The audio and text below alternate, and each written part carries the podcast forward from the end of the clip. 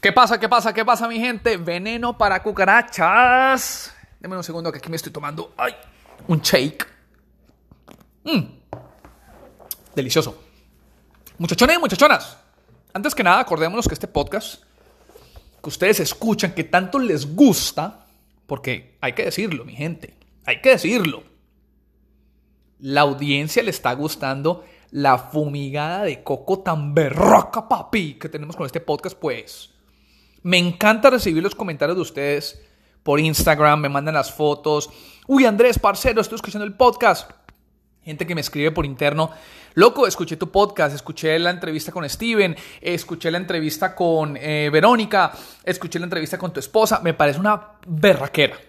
Es muy, muy bacano saber que, que esto que estamos haciendo en este podcast, porque este podcast es de todos, obviamente. Ustedes me mandan sus sugerencias, aquí las ponemos las personas que hemos entrevistado el día de hoy.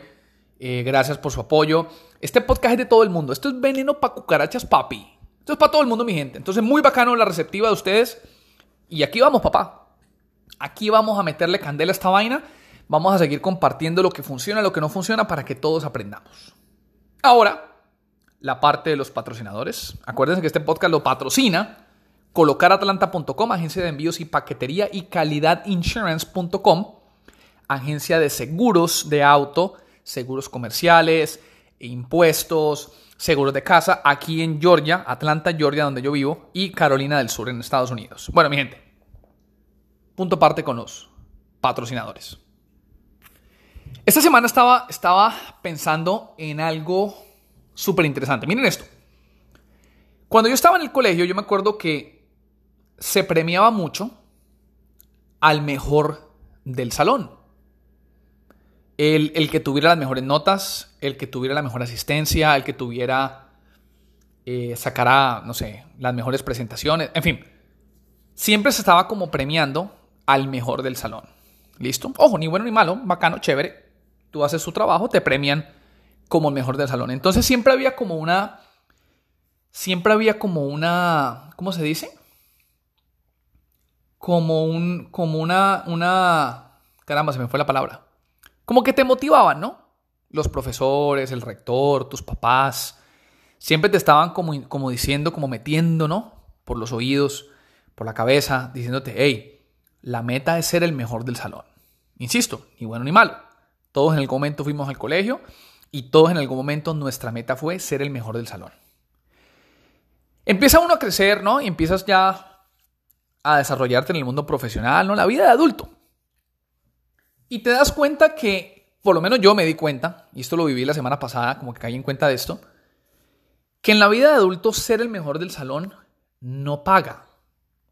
Ser el mejor del salón no es siempre la mejor idea. Ser el mejor del salón desde una perspectiva profesional y empresarial puede ser tu sentencia de muerte, como profesional y como empresario. ¿A qué me refiero yo? Estábamos sentados la semana pasada en una reunión con mi socia. Mis socias y mis socios, ellos son personas, son unos empresarios admirables. Tienen resultados tangibles, listo. Aquí no estamos hablando de, de que hablan bonito o que tienen mucha energía. No, son personas con resultados tangibles, punto. Yo estaba sentado en ese salón recibiendo una presentación de ellos y o sea, aprendí tantas cosas, aprendí tanta vaina bacana, aprendí, fue madre, tanta herramienta tan bacana que yo decía, ser el más estúpido del salón como adulto debe de ser una meta para uno. Es decir, uno debe estar buscando esos espacios, ¿no? Donde puedas estar rodeado de personas donde todos sepan más que tú, donde todos sean más inteligentes que tú, donde todos tengan más resultados que tú. Porque cuando yo estaba sentado en ese salón y yo escuchaba a mis socias contar sus tips como empresarias de los últimos 15 años y cómo ellas en 15 años han podido pasar recesiones, cómo han crecido sus oficinas, cómo han construido equipos de trabajo, cómo han construido una estabilidad financiera. Yo sentado yo decía, ¡jue madre! Si yo fuera el mejor del salón en este momento, Nada de eso yo lo aprendería. Porque si yo soy el mejor del salón y los que están al lado mío, todos están por debajo de mí, obviamente en experiencia, no, me, no, estoy hablando pues de, de, yo creerme más, no, estoy hablando en temas de resultados. ¿Qué carajo les voy a aprender yo? Nada. Ahora, por contrario, en ese momento, el más tonto, el que menos sabía, el de menos experiencia, el de menos resultados, soy yo. Inmediatamente, cada vez que ellas decían algo, yo, yo era como una esponja, yo todo lo anotaba, lo anotaba, lo anotaba, aprendía, aprendía cosas nuevas, nuevas herramientas, o sea, una berraquera.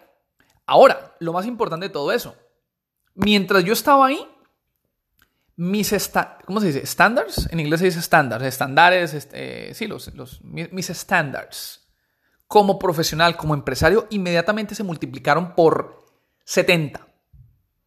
Lo que en algún momento yo decía, uy, ¿es suficiente? ¿Qué es suficiente ni qué es suficiente, mijo? Tenés que meter las nalgas, papi. Tenés que meterle con toda como lo hicieron ellas.